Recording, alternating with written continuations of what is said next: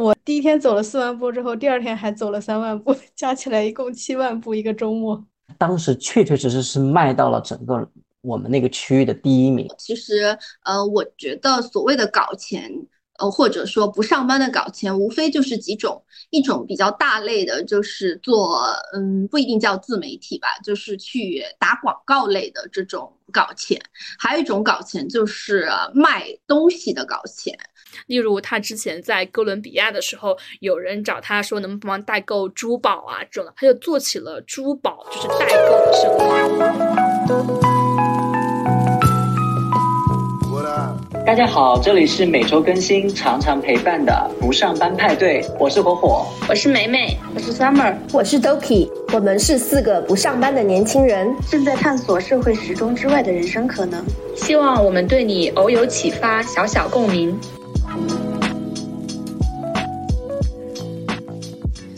Hello，大家好，我是美美，欢迎来到我们的一期一会。这一期呢，我们想跟大家聊一聊我们看到的一些搞钱案例。那在这之前呢，我们还是固定栏目，聊聊我们上周有没有什么特别想分享的事情。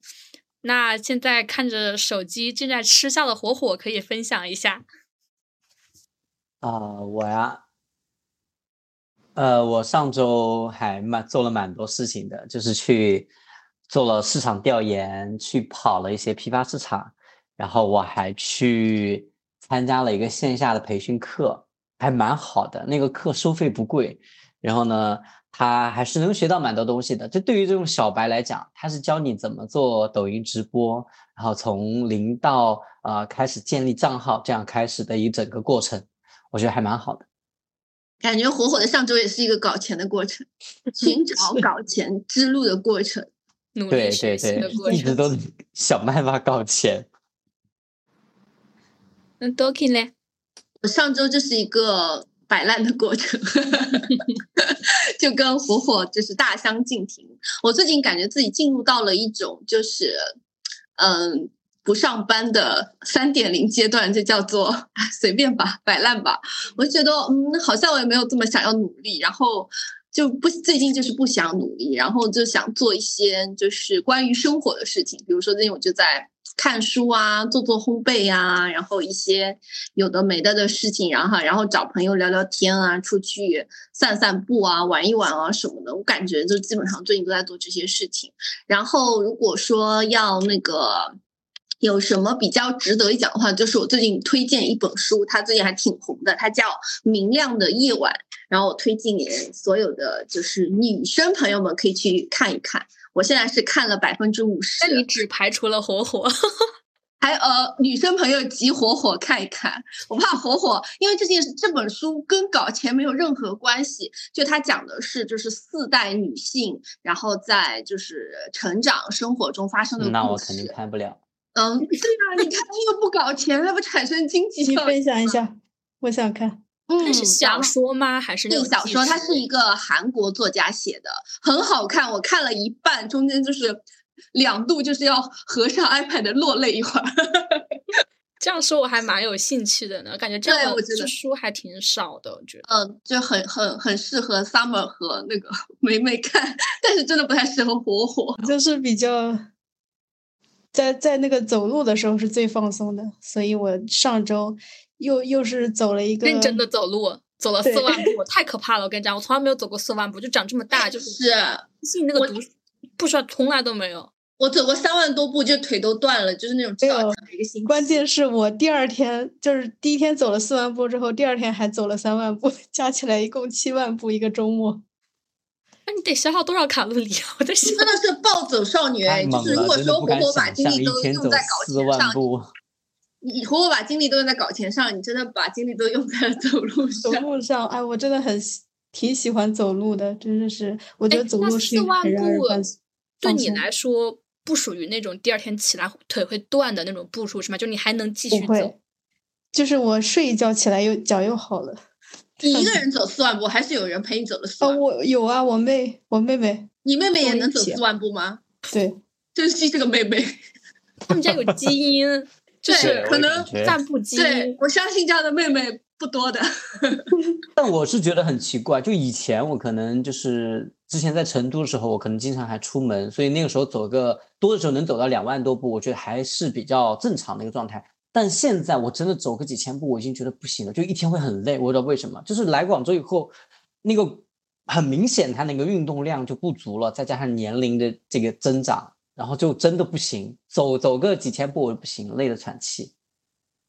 你看着不像走几千步 累得喘 气的人，走路又不是跑步，怎么会累得喘气呢？顶多就是那种脚掌痛啊。嗯嗯，就是我我脚会不舒服，有可能是跟我的鞋有关系，所以是应该买双好鞋子来走路。哇，你这个归因做的好棒哦，完全没有想到呢。家作为你作为一个家里鞋柜都快塞不下鞋的人，还能有。这么机智的想法啊！终于明白为什么你的鞋柜会塞不下了。对，此处可以去听什么某一期火火说自己就是啊，我已经很久没买鞋，还是今年没买鞋什么的那期了。然后结果发现又买了几双。对，结果每每期都在想买鞋。啊，就是一直不停想买鞋，一直在一个打脸的过程当中。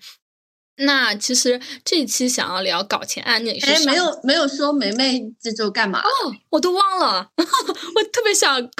跟你下一步。嗯，我上周其实跟呃 Doki 有点像，就是我也很倦怠的那种，而且我是有一点倦于说，呃，我一边很亢奋，一边疯狂躺，一边很亢奋，一边疯狂躺，就是这种重复，我就觉得很厌倦，就觉得。要一直这样，就一直就是这种巡回，感觉就像是开端一样，就觉得很难受。然后是什么让我稍微有一点就是改变呢？就是。我上期看到豆瓣里面有个比较火帖，就是我用游戏化的思维去规划我的生活，因为像像现在的话，可能就是我们我觉得东亚人面对的否定已经非常多了，需要的是支持与奖赏。如果你面对游戏化思维，其实你是可以把你的生活分成你的主线任务、支线任务跟你的休闲生活这三个板块的。你可以给每个板块去呃分配一个，就是就是一个积分值。这个值就比如说，呃，你今天要做主线任务，可可能你要写一篇公众号文章，那你觉得，嗯，那你这个积分可以等于就是钱，比如说十块钱、二十块钱、五十块钱，你觉得啊六十块钱，你是不是就可以起来写了？然后这个积分，这个这个钱你兑好了之后呢，它会有这种兑换方式。然后要么呢，就它就可以直接兑换成钱，就比如说你去买一个你很想买的东西，那就是可以有些目标感。要么呢，就比如说你今天啊，今天学了九小时，那授予你某某称号，游戏里面不就经常有吗？就像呃，微信读是什么狂暴阅读周啊之类的这种勋章称号。然后要么呢，就是嗯，忘了，主要是这两点，后面一点记忆就不是很清晰。我就觉得这种方式的话，好像听起来还可以。而它还有一个数据叫做走神卡，就比如。你现在想要走神了，那你就去把走神的东西给列下来。例如，你可能呃突然下载了 QQ，看一下 QQ 空间，或者就是你突然去刷手机啊什么的，你就列一下，就是把你的生活做这样的一个规制。然后刚好我最近又在看一本关于游戏化思维的书，它其实就是讲说你在非游戏的场景里面，按照游戏设置去做一些规划。就是你看游戏这种东西，就是你不需要有什么，比如说你打游戏给你一百块钱，你都不需要这一百块钱，你。游戏本身就能让你获得快乐，那它其中的机制呢，其实也可以去用于去规划我们的生活和工作。这种，就我最近就在尝尝试这种方式，然后我觉得呢，这种方式其实对于我个人来说作用不是特别大，呃，但是很累，你知道吗？就是生活已经很累了，还要把它当做就是自己给自己规划成。一些游戏奖励系统，然后来弄。那那可能是因为我是一个 J 人，有意思的，就是有系统这种东西办不到，你知道吗？对，就你有系统这种东西 会让我觉得安心一点。其实最开始我是对这个不是很感冒的，因为我觉得有很多让你去规划时间啊什么这东西，我觉得都不太有用。就是它方法都是可以的，但是根本还是你的意识上的一些改变。我觉得这个系统非常好的点就是它没有惩罚，只有奖赏。我不会畏难说觉得我今天要做什么事情啊，这事情好难，我不想做。我就想说我只要做了一点点，我今天就可以获得二十块钱。就它的目标呢也比较去做一些就是简化了，就是这个就是，但我我觉得它对我来说不是很有用，是因为我实在是。确实，我这个阶段可能就是不想很认真的做事情，但我觉得它的好处在于我减少了很多的负疚感。包括我之前觉得我进入某种循环，就是一边躺然后一边卷的这种过程，我现在就会觉得说，哦，我每天那我每天挣个十块钱、二十块钱的就做一点之类一些事情吧，就是就是他没有惩罚，只有奖赏，这种感受会给我比较好。嗯，我觉得这个可以推荐，这个方法可以推荐给火火，可能对我和 Summer 可能都不太合适。火火可能也不需要这种东西，它有强大的内驱力。我不行，我不行，我不不不用这个东西。因为其实它还是有点复杂，就是嗯，对对，它是有点复杂的。对，我当时看那篇。文章它其实有好几千字，但自己做起来的话就会还好。包括我在看游戏化，我就感觉这个方法内心戏会很足，就是对，就是你内心，你知道吗？你自己当成一个游戏系统，然后去运行它什么之类的。对啊，然后世界都是我的 NPC，然后感觉很中二，你知道吗？想说就是我做一件事情，脑子里还叮一下，对吧？然后就是我在看那个游戏化思维的时候，其实我发现他其实也在讲说，怎么让你做一个事情，就是拿到整个心流的这种状态。包括说你去做社区，大家为什么要做社区？是因为你自下而上一起的去完成一些事情，它其实也是在鼓励这种方式。就我觉得游戏化思维这个就是商业思维，就是感觉听起来来也还挺不错。但我还没有看完，我觉得看完的话，可能会分享一下里面比较好的一些点。嗯。其实我有时候也会出现，比如说我有时候会拿手机查一个东西，当我打开手机的时候，看到这个 app 上面有一个呃通知的标记，我可能就点进去了。我本来不是要用它的，然后就点进去了，然后就会开始刷一下，然后这个时间就会就是会做其他事情。突然我就会醒悟，哦，我原来是要干这个事情，然后才意识到说，哦，我原来就是把这个事情都没有做下来。所以我觉得在这个点，重复你说的这件这个这个循环，这是走神卡呀，你就知道说，哎，你都是没有专注，就是不专注的一个表现。我觉得，嗯，对。但是因为我进入了这个系统，这个系统是没有惩罚的，所以我不会想说是因为我不专注，而是因为就是手机这个东西，就是有很多人在背后设计，想让我们掉入它的陷阱。就是我只是短暂的，就是不小心没有办法，就是。是冲破这种诱惑啊之类的，就是感觉，就是我觉得东亚人很需要支持，而不是就是指责之类的事情。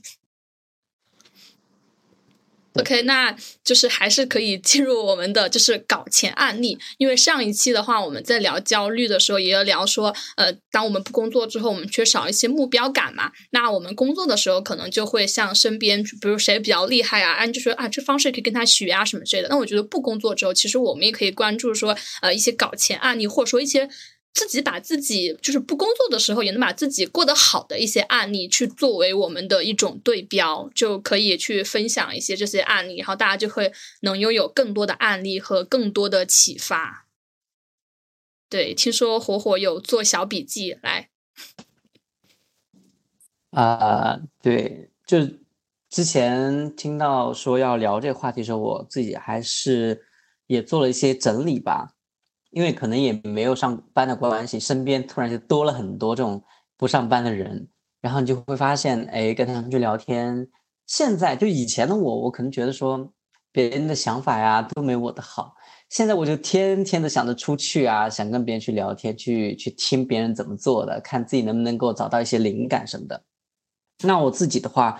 呃，有比较大的一个感悟的话，就是我去年有个朋友，他是做那个。嗯，在拼夕夕上面去做那个开店的，他是卖那个什么呢？我们在龙泉驿卖水蜜桃，大家都知道，其实水蜜桃，呃，这个东西呢，它还是有三六九等这样的一些品质嘛。但是他是怎么把这个信息传递给观众的呢？呃，他就是同样的水蜜桃，别人可能卖九块九，他直接卖。三十或四十，就是一个比别人贵几倍的一个价格，非常离谱的一个价格，呃，去卖。但是呢，他当时确确实实是卖到了整个我们那个区域的第一名，就是因为它价格卖的高。嗯，然后呢，我我们就回头来，我们就在思考这个问题呢，就因为拼多多其实一直都是觉得大家是捡便宜货才去买拼多多嘛，但事实上有时候现在。我觉得有很多人也会用拼多多，不一定是看它便宜了，所以他觉得拼多多上一些服务，包括一些品质。说实话，我现在拼多多买的蛮多的，我觉得还是比一些其他平台购物平台还是要有比较友好的啊，对于消费者来讲比较友好的。所以而且拼多多发货什么的也挺快。对发货嗯快，而且它的这个呃服务响应各方面，包括嗯官方的售后给到我们消费者支持还是很大的。嗯，所以呢，他当我当时也想，哎，为什么他卖同样的东西，他卖比别人贵几倍价的卖出去？就是其实，在任何一个平台或任何一个低价平台里面，他其实都有一群人，他仍然是要在追求品质的，或者说他在某一方面，在吃的方面，他宁愿花多一点的钱去买这个东西。所以当时呢，他这个项目就做的特别好，就是比别人卖的贵的这个价格，他就是找到了这个差异化，找到自己的这个定位，然后他这个产品卖的很好。但他后来没开了是什么原因呢？因为这个水果呢，它是有那种季节性的，就对季节性的，所以后来呢，因为它很难持续，所以你这个店呃就就嗯没有开了嘛，所以就是这样的一个情况。但我了解到这个信息的时候，我觉得他他有上百亿补贴或什么活动啊之类的？没有上没有上任何活动，他就是卖的比别人贵。他甚至有时候都卖断货了，他就去别人便宜的买过来，然后再把它高价卖出去。但是这种听起来很离谱哎，就是他卖的比别人好，唯一的原因就是他卖的比别人贵，对就是对听起来就很离谱。他就是比别人贵，他就是卖的比别人贵，所以所以这个点我自己的呃听到这个案例哈，我就觉得第一就是你要呃，就是任何时候你都要找对你的这个目标人群。就拼多多上面，他人也很多，但就是其实是有一部分人，他就是要买，就是至少说在吃的这个方面，他可能会比较看重这个品质，但其实是一样的品质。但很多人他就会觉得说，因为现在这个信息铺天盖地的这个营销的手段太多了，大家都会觉得说这个便宜没好货，会有这个概念啊。大家其实现在会有这个先入为主的一个概念在里面，我觉得是这样子。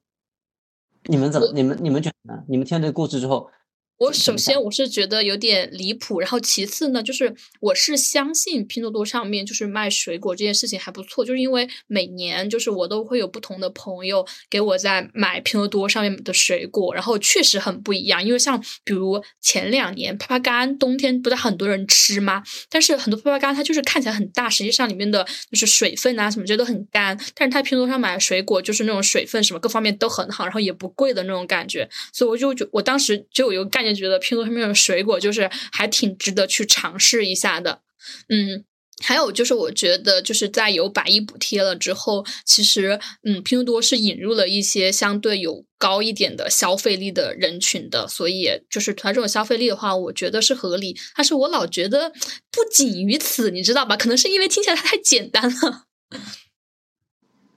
嗯，因为我自己没有在拼多多上买过水果，然后我觉得它刚刚火火讲的这个故事的，嗯，他大概是想讲说，其实你要呃跟这个平台上其他的商家形成一个定位差，就是所有人都当所有人都卖的很便宜的时候，你可以相对卖贵一点；和所有人都卖的很贵的时候，你可能就要卖的便宜一点，就是这种。定位差或者价格差，呃，可能会让你获得意想不到的收益。但是就像梅梅讲的那样，嗯，就是它可能还是有点什么别的吧，不然这个故事我觉得并不值得鼓励。就是它相当于就是他用这种这个，反正我心里觉得。这个故事既不值得推广，我也不太会模仿。那相当于就是它，它像它像一种打引号的擦边，你知道吗？它其实就是借用人性啊，我觉得它就是卖的是人性啊。对，如果是比如说正常做的话，可能我就是会想办法品质好一点，或者怎么样之类的。我相信他在宣传的时候也会去宣传他比别人品质好，哦、但他事实上还有就是龙泉的水蜜桃就是很出名，就跟丹东的草莓一样，就是它那个地方可能就是就是说水蜜桃是龙泉驿的，嗯、它的他刚刚是不是说他比所有而且他还觉得很离谱的是什么？么？还有一个点是什么？他很离谱的是什么？有很多成都市的就是地址去买这个东西，你知道吗？嗯，对啊，他其实就是有些人就是觉得，就像梅梅这样，觉得拼多多上水果好，同时呢，我又想我又不差这点钱，想要买一些更好的水果的情况下，就会买他家。他其实是相当于就是他在定位上，他找到了他合适的那个落差的那个地方嘛，对吧？就落下来的那个地方嘛。对，还有一个点呢，也我觉得也是一部分原因吧。我之前也很好奇，我刚听到这个故事的时候，我也跟美美一样，觉得这么不可思议，这些人是什么情况啊？然后我问他，他就说，其实，在对于售后方面，他们还是做的比较好的，就是哪怕有一个坏果或怎么样，他直接就给你赔钱，可能赔的钱比你买的这个就是这一个坏果的单价会更高一点。他其实就是希望说把这个服务做好，把口碑做好，然后呢就让别人复购。这个其实就刚开始我跟美美讲的，就是当你这一个商家链接它卖的很好的时候，那平台在推。流的时候，他就会优先推这种就是比较优质的账户，因为第一个别人也不会给他差评，第二个呢，就是他的这个流量点就是也也在那儿，所以我觉得这个也是他的一部分原因。他宁愿说，哎，比如说你买了贵价的东西，我在社会上我不跟你计较，就你说坏了啊，你说怎么样了，你说不好吃怎么样，我就赔你钱，就是这样子。我觉得这个对水蜜桃来说很重要，因为我在大理的时候，后面我朋友也在拼多多上面给我买一箱水蜜桃，半箱都烂了。就水蜜桃这个东西，它比别的普通的水果都要容易烂一些，而且我觉得它对发货的那个要求也很高。对，就它的复购可能会高，因为水蜜桃这种水果，它的存放期也不是很长，所以如果你服务做得好的话，那可能很容易产生一些复购的行为。对，所以这个故事就告诉我们说，其实成功或者说它卖的好，其实是一个非常复合的因素。就是它除了定位之外，像刚刚火火补充的，就是它的服务也要好，然后它的服务好以后，形成这个平台给它去推流，然后它再卖的更好，它服务还能更好，就形成一个良性的循环以后，对它最后才能成为一个值得拿出来讲的优秀案例。就它肯定就证明成功肯定不是某一个点做好了就成功的，一定是一个一个闭环。嗯，对。那 Doki 那边有什么案例吗？嗯，就是在讲案例之前，我就在想说，就是所谓的这个搞钱，就在我不上班以后，其实呃，我觉得所谓的搞钱。呃，或者说不上班的搞钱，无非就是几种，一种比较大类的，就是做，嗯，不一定叫自媒体吧，就是去打广告类的这种搞钱；还有一种搞钱就是卖东西的搞钱，就就是前面的这种打广告的这个搞钱，就是被我称为就是创作类的搞钱，就是你创作一个东西，这个东西可以给他人做嫁衣的那种，对吧？然后，嗯，我觉得我身边听到的很多，其实都是这种卖东西类的搞钱。然后，嗯，他们都是，我觉得可能是偏轻创业或者小型创业吧。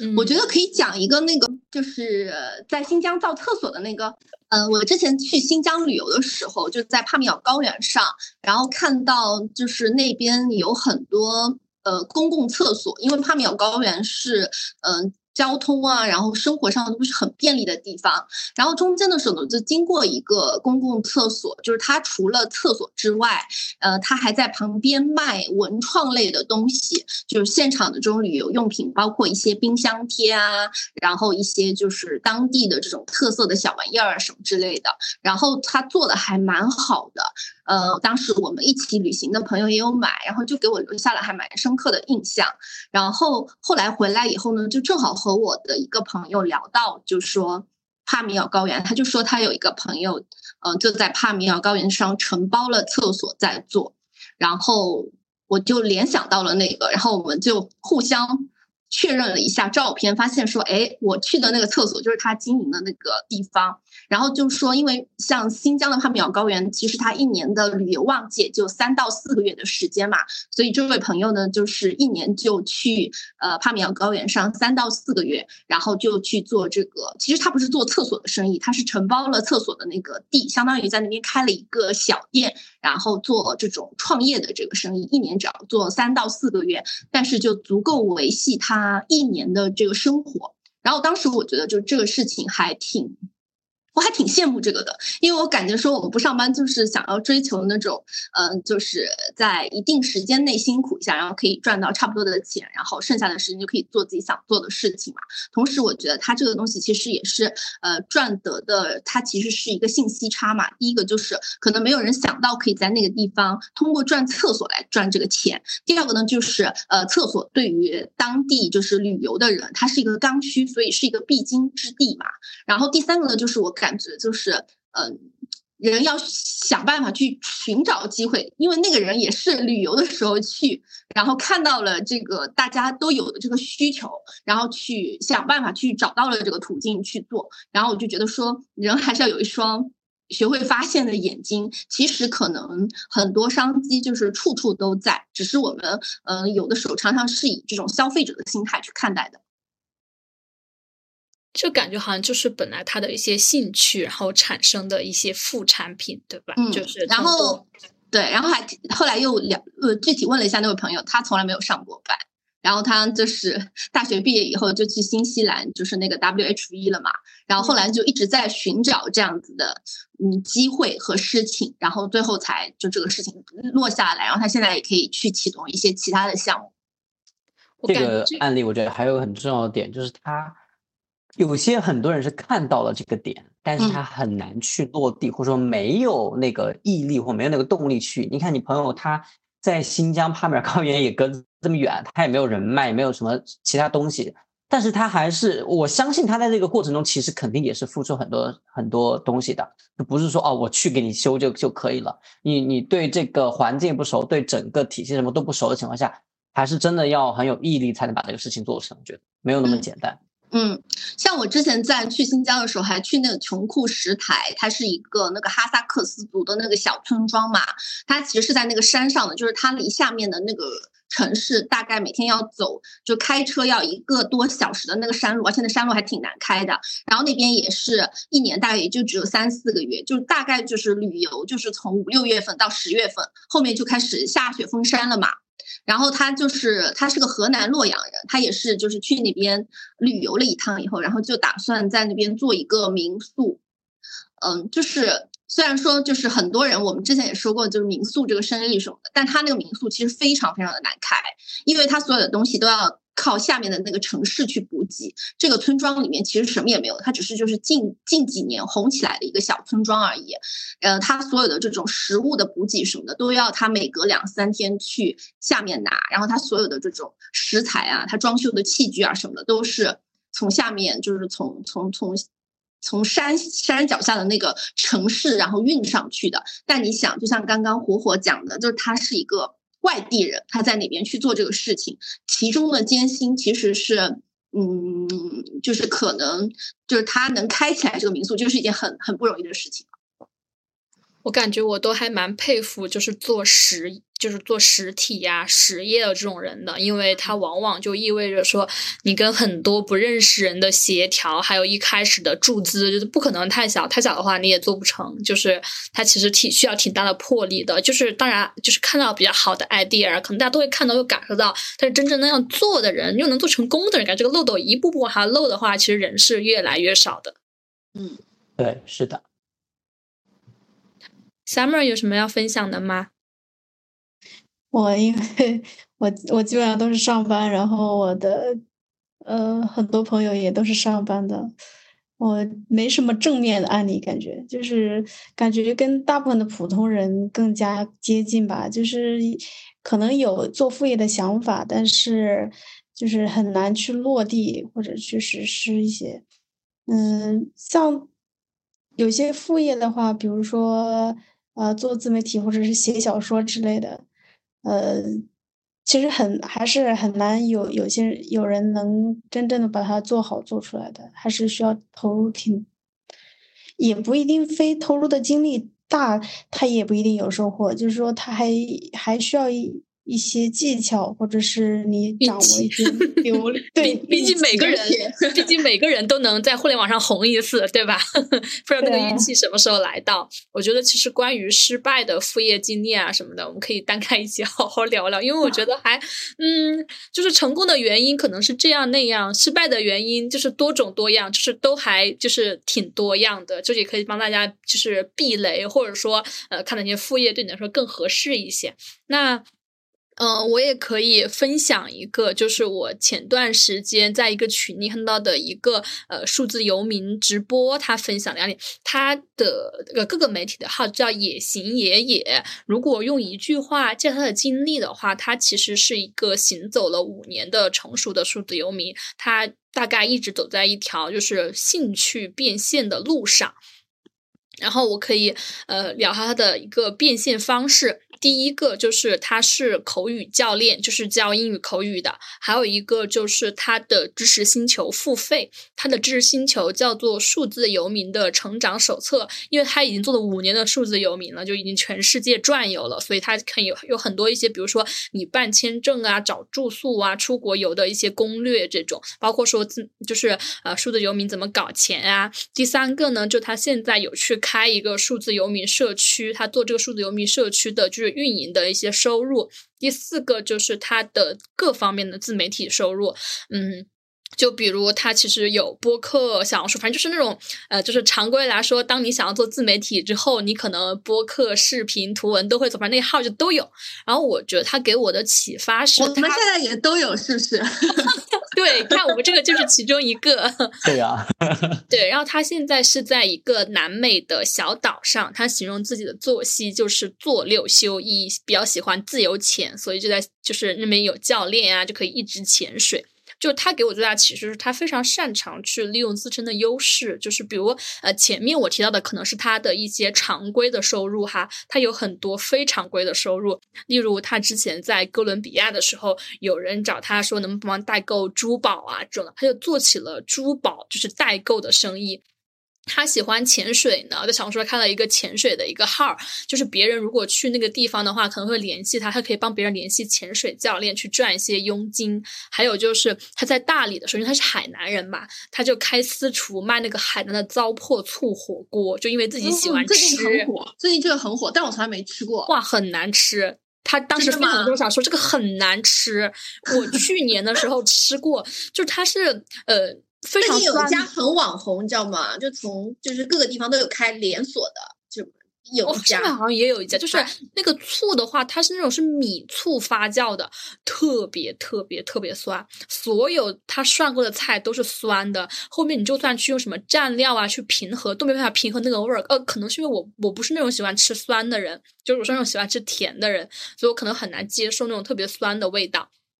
包括他之前是产品经理的时候，他会去接一些咨询的工作。他其实就根据说，比如我在哥伦比亚，那我就去呃，可以有宝石的生意可以做。那我要是在南美那边的话，有潜水，我就可以做潜水教练。就是他，就是感觉他就是很会利用自己当时当地的一些优势，包括说也有一些自己的兴趣所在。然后我之前跟他呃，就听他一些分享的时候，就是他有聊过，就是他的一些。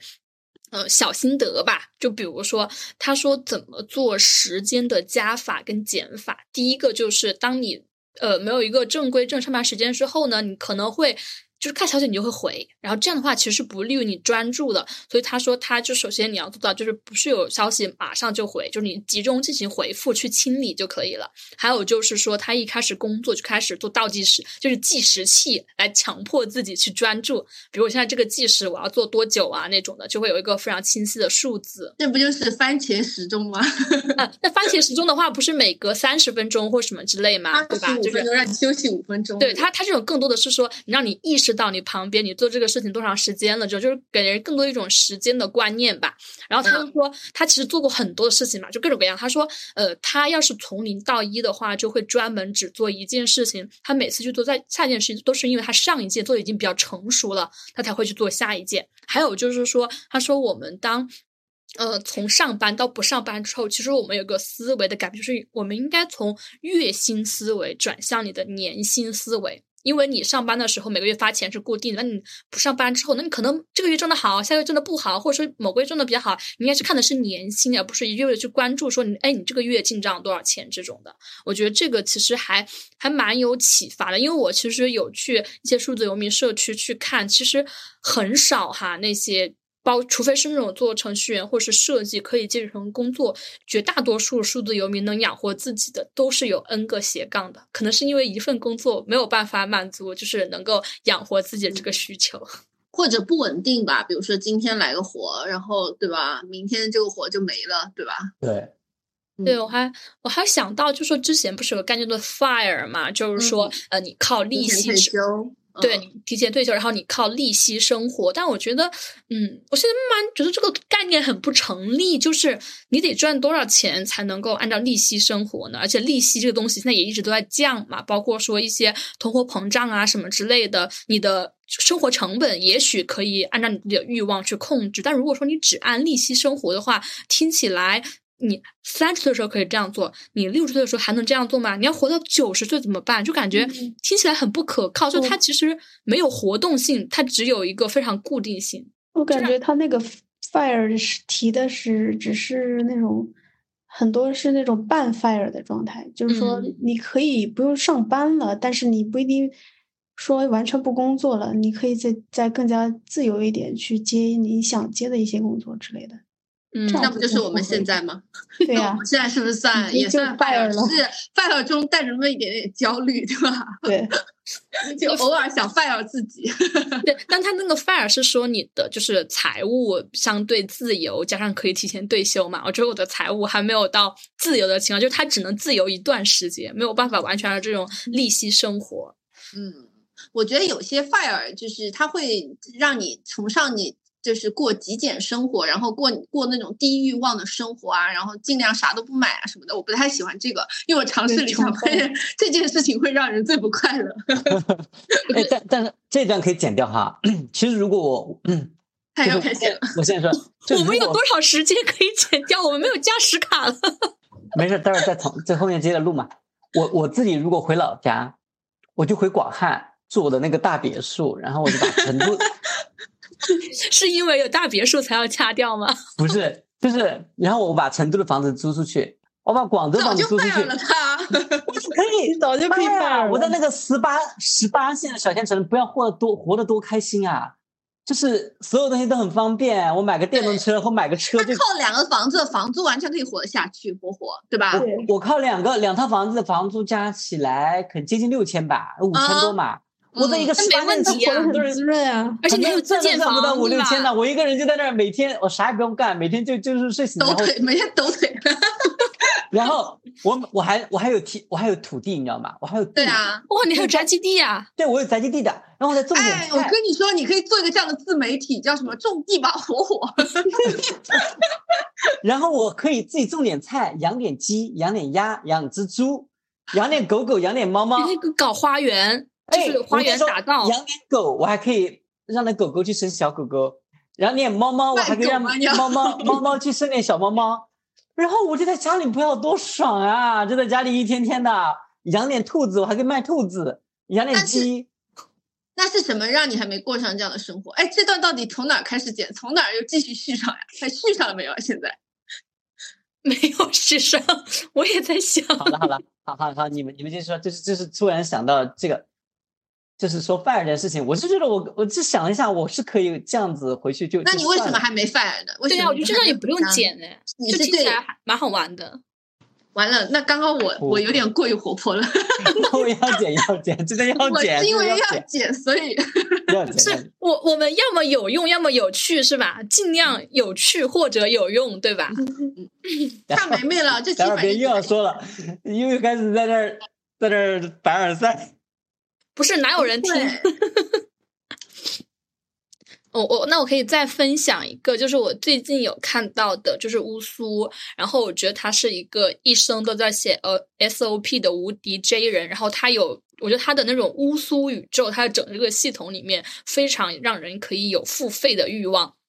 他的第一个的呃，就是收毕竟收入是卖课，就是他卖那种就是小红书冷启动的专栏，一一个专栏好像是一百多吧，然后卖了一千多份，然后就会去做一些自媒体陪跑啊之类的。然后第二就是他的自媒体收入，说实话，这个类型我在小红书上至少看到过十个以上，因为今年最火的是教人做自媒体，而不是自己做至少自媒体十。个吧，十个就是我很多人说进入少了的。自媒体的赛道，然后之前有没有接触过，什么都不懂，然后就很多人去教做自媒体的。嗯我觉得可能是因为今年不上班的人可能比往些年都要多。哦，不对，应该是这样说：今年不上班的互联网人比往些年都要多。嗯，因为不一今年定是互联网，现在很多行业，包括制药行业这些，其实也没有哎对我听说好像医药也有点问题，我之前不想说医药很好吗？怎么好突然啊？就是医药在裁很多人，医药有一个第一个点是开人，对医医药有很重要，就是前段时间不是反腐嘛，嗯对，哦，说的对。然后他的自媒体收入还蛮全的。第一个是，但是他这个人，我觉得你就是能做那种教人做小红书的前提是你自己做的还不错。他好像是一呃一个月还是两个月做到了五千粉的样子，就是从零的账号。然后他的自媒体收入，首先他是做播客，他的播客是从呃好像是从。今年一月份做的，做到现在的话，好像订阅小小宇宙的话也快过万了，就是他就是可以已经可以接广告了。还有就是他知识星球的付费，就是做 SOP 相关的，还有成长相关的，就是还有就是他微信公众号会有一些单篇的付费，就是单篇的，就是吃这碗饭的好吗？对他就是吃这碗饭的就是，吃这碗饭的。对，他还出书，就是那种新媒体的教材，以及他原来的工作是呃做付费课跟 PPT，所以他也可以帮别人做付费课 PPT。就是他们其实我觉得他的优点是在在在于他最开始工作是在那个秋叶 PPT，PPT 界非常出名的，秋叶 PPT 我都买过他们的课。嗯然后第二个他就是他在 B 站是做课堂的，也就做付费课，就是他的工作一直都是那种高度的独立性的那种，而且他的工作优势就是很容易转换成他的个人优势，因为他学习会了之后他自己是可以做的，他并不需要有个人去帮他或者怎么之类的，所以我觉得他就是呃在。嗯，转换的很好，而且自己也就是很愿意去做，就是个人上的积累，因为他这些他其实也都做了，好像都有四年多了。就是也做了很久，就是他比较注重一些就是效率，因为他想做 SOP 嘛，还有就是一些呃聪明的做事和学习思考。现在觉得就这些人他们的精力都好强，他们在本身有工作的情况下，其实一直都在非常的注重去把自己的就是个人的事业个人给做起 IP。的打造和培养，我觉得这个是很重要的一个点。对，做的非常早，而且他其实很擅长思考，因为就是我觉得我对工作的想法，就是可能之前在我的行为当中体现是很极端的。就比如说我刚开始工作的时候，我觉得说啊、工作要好好做啊什么之类的。就是其实有人提点过我，就是说转成个人什么说说啊，那是什么鬼话？就是工作就是工作，我就非常认真的做，然后。就很累了之后呢，我第二份选择一份很清闲的工作，开始摆烂。就是工作怎么说，我确实可能认识了一些人，但是我并没有把我认识的人能转化成我的资源或是之类的东西。尽管他们其实非常有钱，然后就我从来没有那种思维，就是我说就是哦，工作就是工作，你看到工作这个环境，多一秒的话都不想再多说，就是这种嗯状态。我一直是这么想的。因为讲说工作已经够烦的了，还要再去就是搞一些那种额外动作，好累哦，不想这么干。对，而且特别是我今年开始，就是会去尝试一些自媒体的东西嘛。其实我过往都是在那种就是内容圈里面，我会觉得，呃，我之前从来都没有把我对接的创作者他们的内容就看作是一个我可以去了解、观察的东西，想说，哦，他做了这，他做了那些，我关注他写了些什么，我就关注说他可当时可能对我的绩效啊、KPI 啊有什么作用。但我今年。从我自己的角度去看，我觉得啊，有些人真的很聪明、很厉害耶！我如果 之前跟他们沟通的时候就有这种想法的话，我自己多学习了解一下，可能现在那种思维啊、什么敏锐力啊，可能都会不一样。我会觉得，就是觉得还是缺乏一个意识，就是很关键的去做自人个人 IP 的这种意识。嗯，所以我也会可能就是当时对自己的，比如说所谓的这个职业规划或者未来的道路，也不是那么的清晰。想窄了。对，因为你有一份工作的时候，说实话，你确实你不怎么想这些的，因为你就是有一个保障嘛，你不会去想说这个后面就想的特别远啊什么。这个对的，嗯，也很正常，也没有什么。嗯对，那我就会想说，如果我之后再找工作的话，我可能会想说，哎，这份工作的话，怎么为我的个人 IP 去添砖加瓦？因为他就是说，呃，在很多人都说工作不怎么样的时候，他其实是说他在工作当中锻炼了非常重要的能力，而特别是重要就是那种你可以对外去说的一些案例，它不仅仅限于说你跳槽还是什么的，你做自己的 IP 的话，也有的那种案例。我觉得确实这是一个，如果现在正在上班的话，一个可以思考的一个方向，就是做出案例出来。对，其实是要结合你未来想走的道路来去、去看的。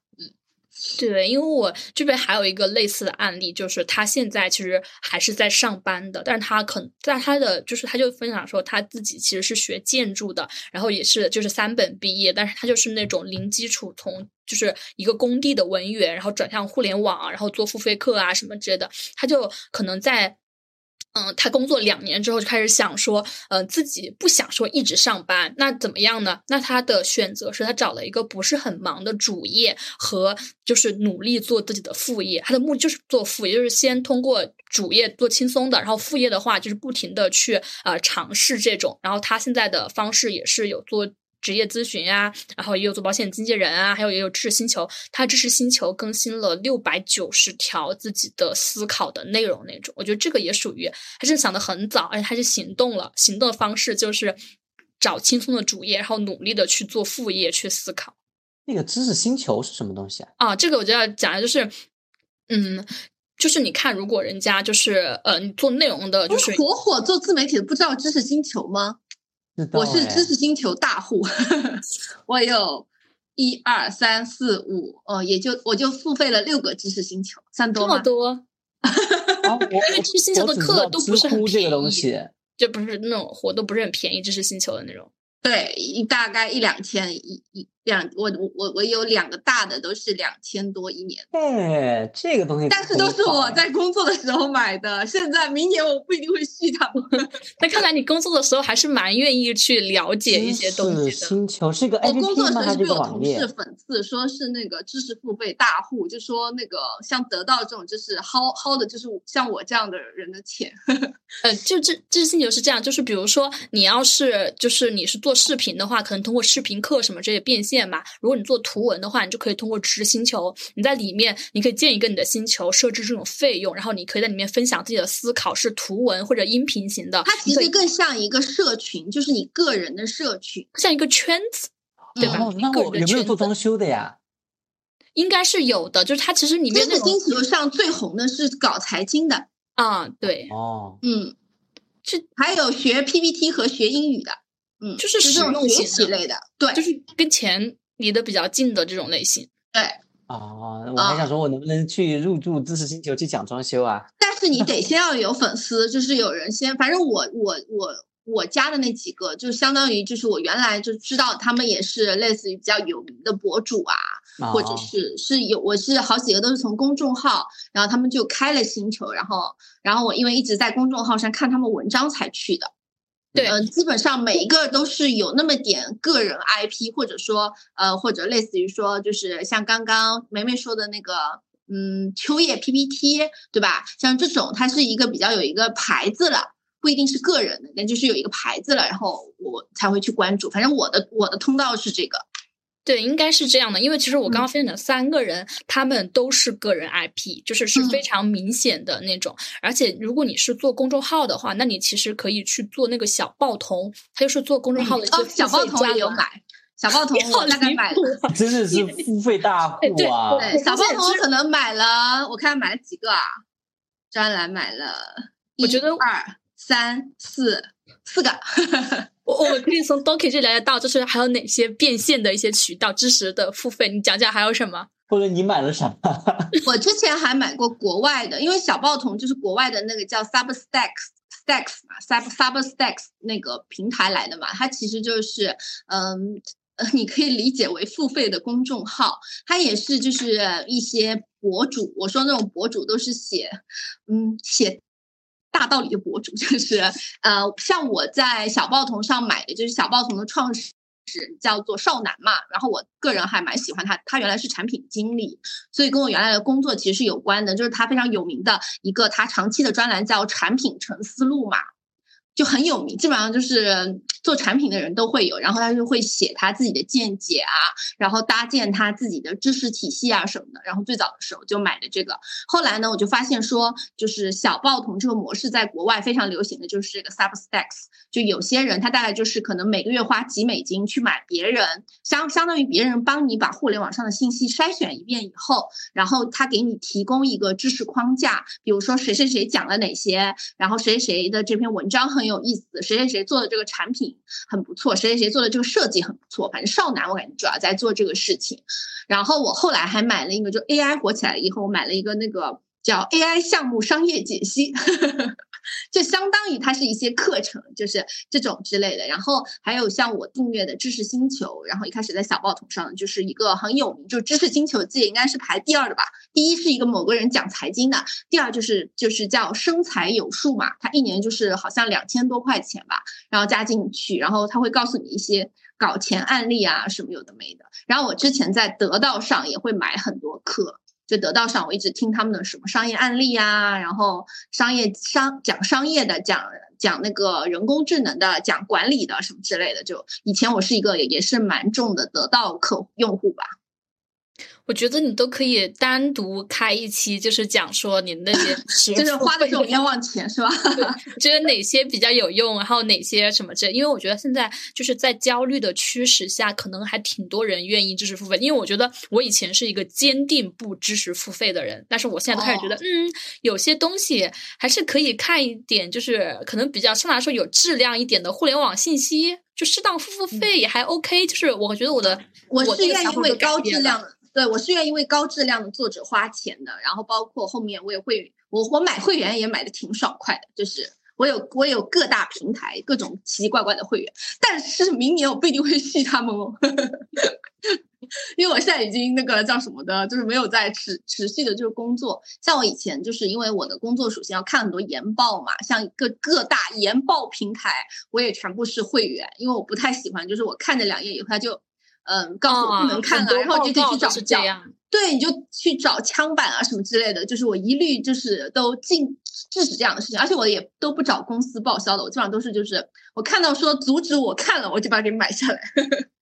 因为我觉得，哎，有段时间不是说什么钱就是要花在体验上嘛，所以我就花了很多钱在就是这方面的体验上。我觉得我们说的体验应该不是你这个体验。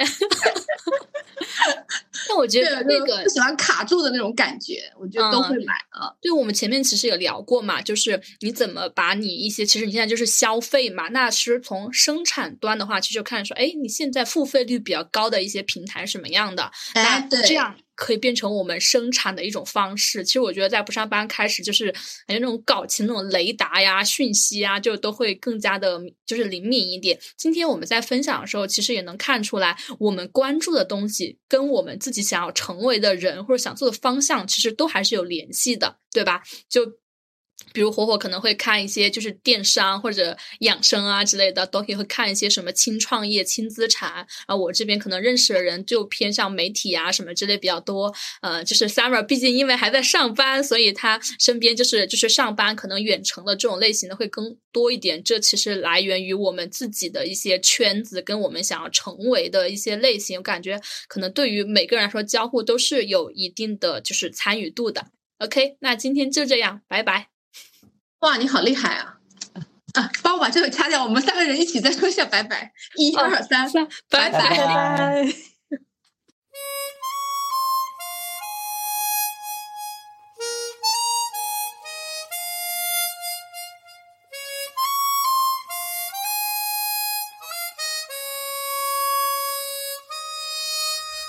像我这样优秀的人。灿烂过一生，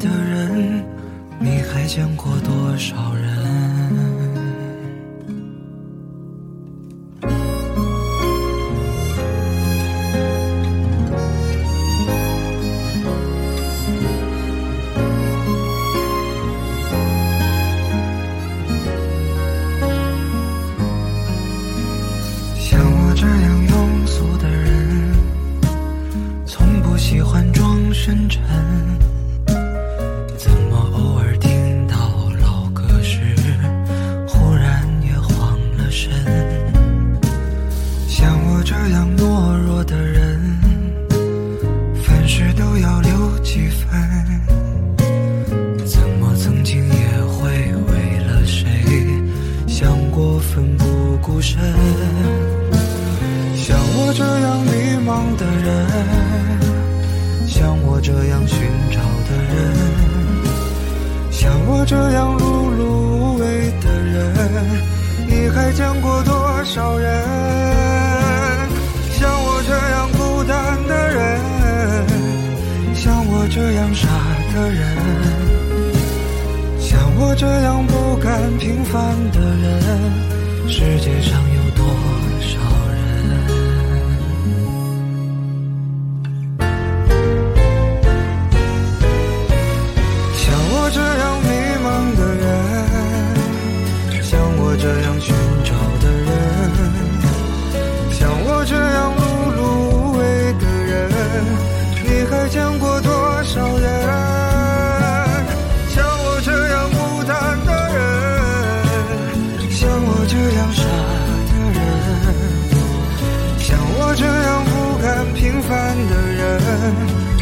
上有多